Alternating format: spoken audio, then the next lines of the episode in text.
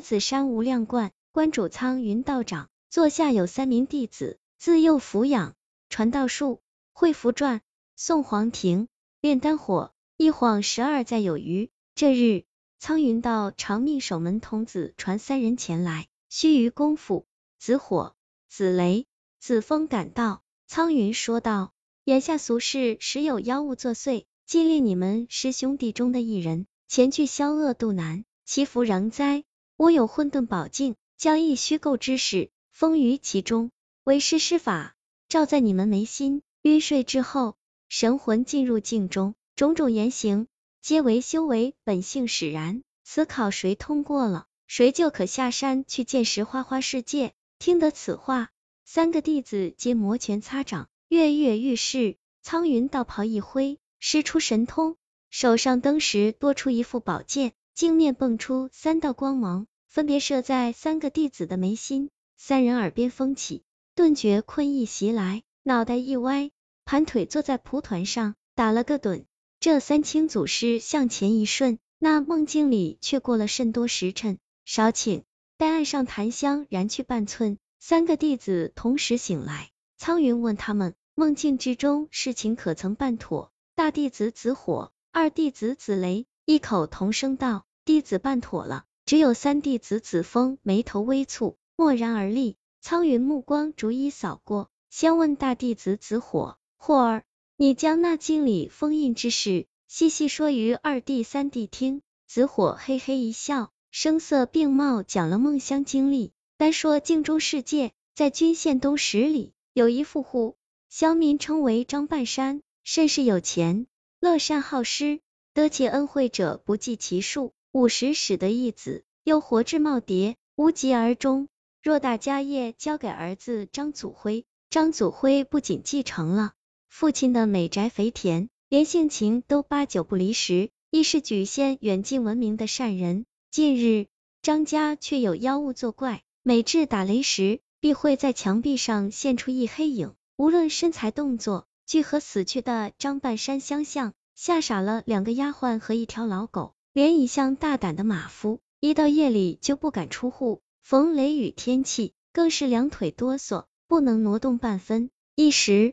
人心惶惶，整个县城都盛传张宅闹鬼。张祖辉虽也亲眼目睹父亲影子出现在墙壁上，但父亲生前再三遗嘱，老宅一砖一瓦都不能动。张祖辉乃是孝顺之人，不敢妄动一毫，又恐父亲九泉之下亡魂难安，于是张榜贴告，不拆除此墙，又能道出因果降服怪物者，必有重赏。而后来了几个江湖术士。可惜肚里都没什么能耐，张祖辉愈发烦躁，愁筋又翻了两倍。紫火闻的此事，找到张祖辉，慧眼一睁，瞧得墙里有文章，不禁哈哈大笑，说小事一桩，献出符篆，嘴里喃喃有词，借来掌心雷，朝着墙壁就是一记。只听得一声惨叫，从墙里跑出道黑影，紫火执剑紧追几步，撵上黑影，将他刺于刃下。紫火告诉张祖辉，此妖为魅，平时躲于墙阴处，靠吓唬人为生。人一旦有了惧念，头顶便有乌烟冒出，他便可以汲取为食。至于为何化成张半山模样，紫火瞥了眼张祖辉，说道：这等低劣妖种，只能模仿心有恶念之人的形貌，定是你父亲做多了亏心事所致。张祖辉气得两眼通红，矢口否认。父亲生前善行昭昭，是积了大功德之人，岂能容你信口开河，倒诈泼脏？紫火冷哼道：“此妹只能模仿恶人，你父亲若是好货，怎么会被他幻化？”一俗一道争执良久，谁也不服谁。那看热闹的乡民也一起骂厉子火是妖道，胡言乱语。最后，子火连赏金都没有讨到，感叹乡民愚钝，摇头离开。说罢。紫火又是嘿嘿一笑，对苍云道长说道：“师傅，俗人虽蠢，徒儿却以除妖为己任，谨记您的教诲。饶是骂得再难听，我一脸了性子，未曾对他们动粗。否则，在场诸人每人赏他们两记拨拐，岂不美哉？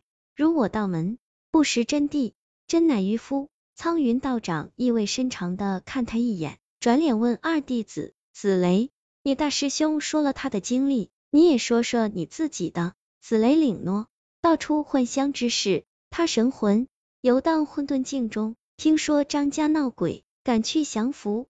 睁开慧眼，看到墙缝里住着一只影魅，思忖道：“魅者，只模仿恶行斑斑之人。这张祖辉的父亲，乡里皆赞他是大善之士，定是平日里这厮披着人皮，不做人事。我只在除妖，此等俗事与我无关。我若说出真相，他们非但不信，还惹来一身麻烦。这是何苦？”于是不动声色，将魅怪击杀。两目在运慧光。瞧到张宅竟然还有一只即将成妖的怪物，于是一并杀了。最后，他告诉张祖辉，宅中再无妖类作祟。张祖辉问他原因，紫雷瞧的张祖辉身有正气，乃是良善之辈，就只说凡大宅深院，年九岁幽藏匿一两只妖怪，颇为稀松。张祖辉放下心来，嘴里叨叨着父亲因幼，做儿子的当以父亲为榜样。紫雷微微一审，也不点破，领了酬金，与他道别。听毕紫雷所说，大弟子紫火咂舌道：“我一时气急，竟没有再施慧眼。原来张宅还藏了一只怪物。”紫雷应道：“此物还需汲取人气，半载之后方能成妖。一旦化形，张宅所有人难逃毒手，所以我就将他一起拿下。”